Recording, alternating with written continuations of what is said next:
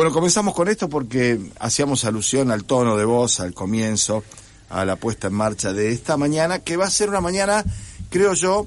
con un eh, increyendo en cuanto a la intensidad de la información periodística, porque es indudable que a las 11 de la mañana vamos a estar todos pendientes de lo que va a ser la presencia fundamentalmente en redes, a través de distintas plataformas, y no sé si alguna de esas no va a ir directamente a la televisación por algún canal que tome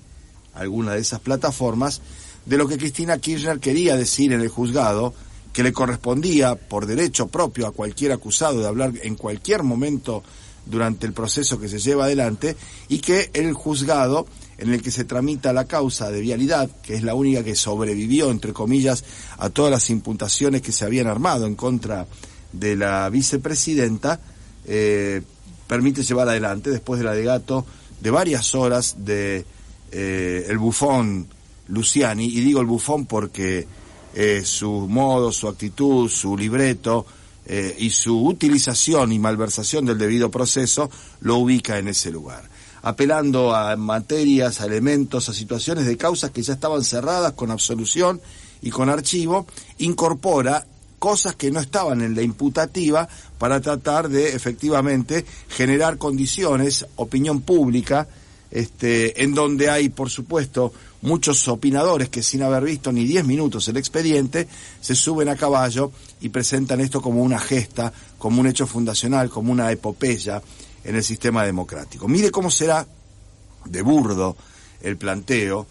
de güero, de nulo el juicio. Ayer la escuchaba Matilde Bruer la tarde aquí en Radio Universidad, con Coco, con Añaños, este, y con la colega Provenzal, que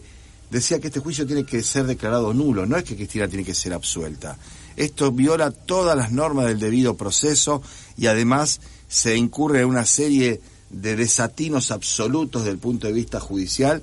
y lo dice nada menos que Matilde Bruera, que fue durante muchísimos años defensora oficial, una mujer que se paró frente a los poderosos vinculados a la dictadura militar, al terrorismo de Estado, es decir, estamos este, en presencia de la opinión de una jurista que además es legisladora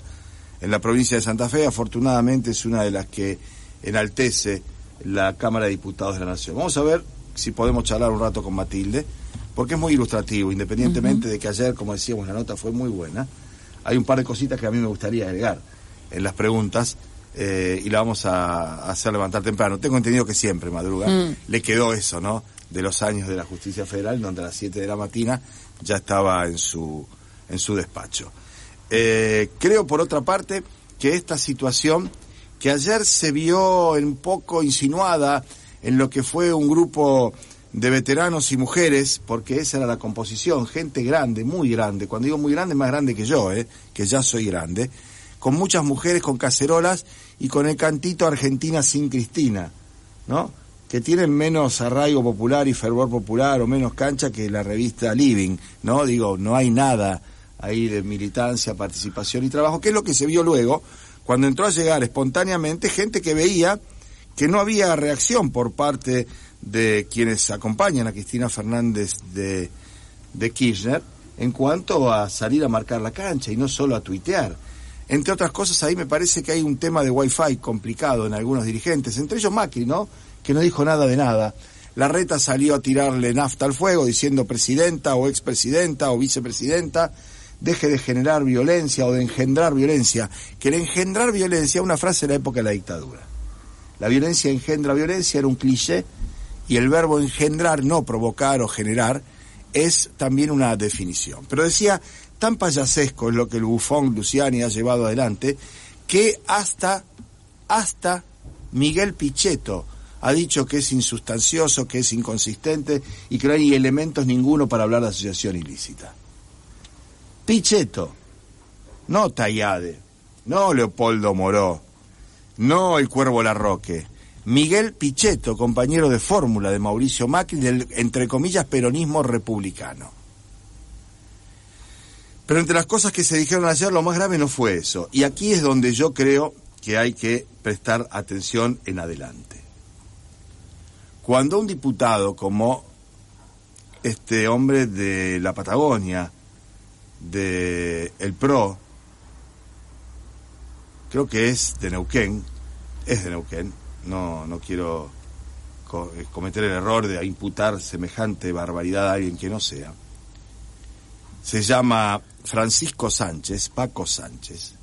pide pena de muerte para Cristina Fernández de Kirchner, está provocando, está generando, está revitalizando lo que en física se conoce como el principio de acción y reacción, que es una fuerza similar en sentido contrario. Ojo, y no es ni una amenaza, ni es una bravata, es tan solo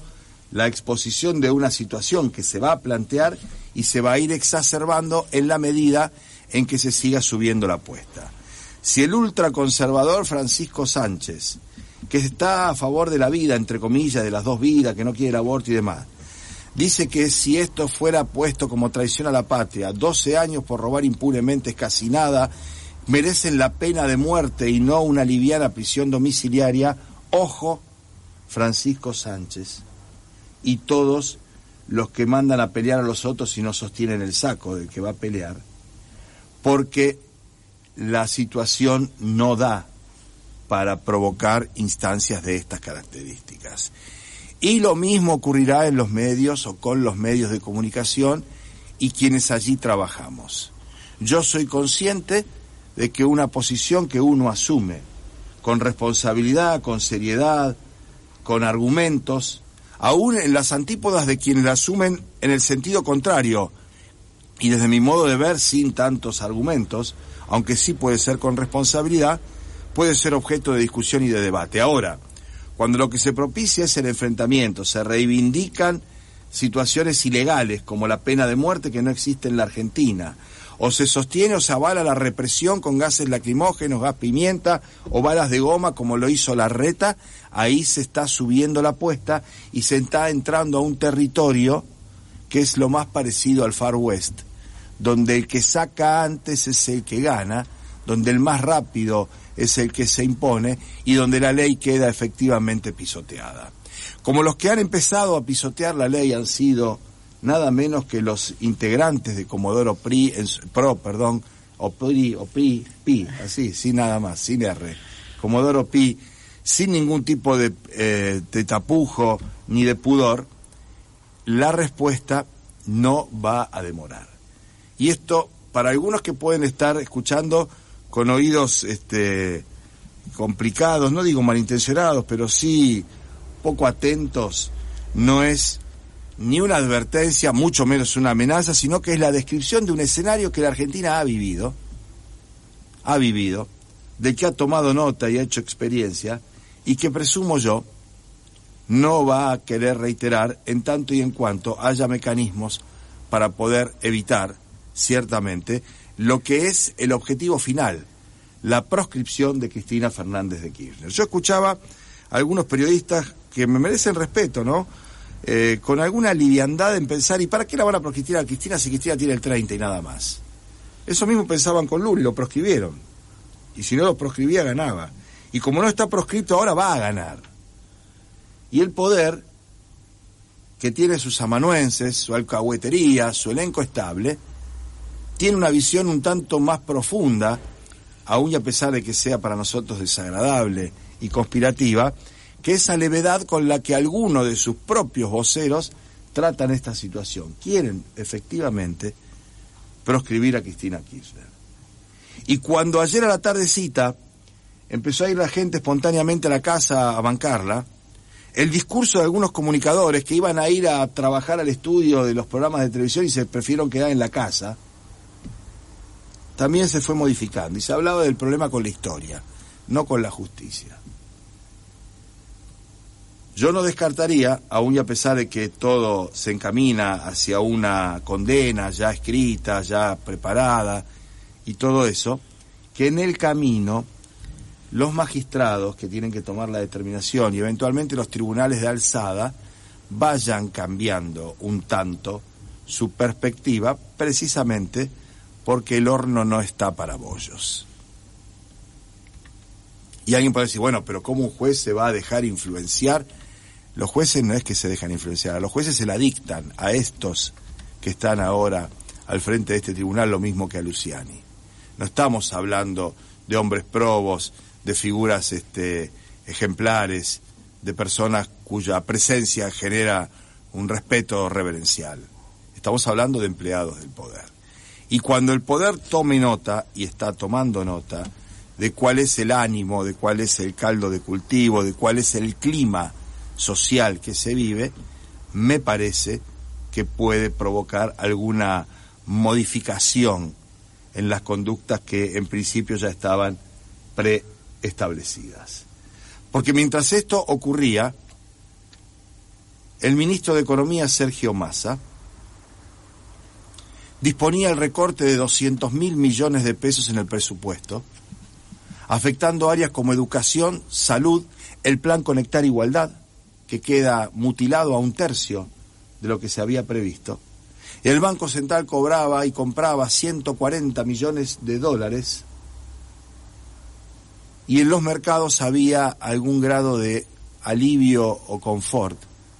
por esto que se estaba llevando adelante. Que es contradictorio con lo que pasa con Cristina, puede serlo, pero que Cristina, preocupada naturalmente por su situación, avala y sostiene todo esto, que no fue ayer decidido, sino que fue decidido antes y ejecutado ayer, también es cierto. De tal manera que me parece que hay que estar atentos, hay que estar vigilantes, expectantes y preparados.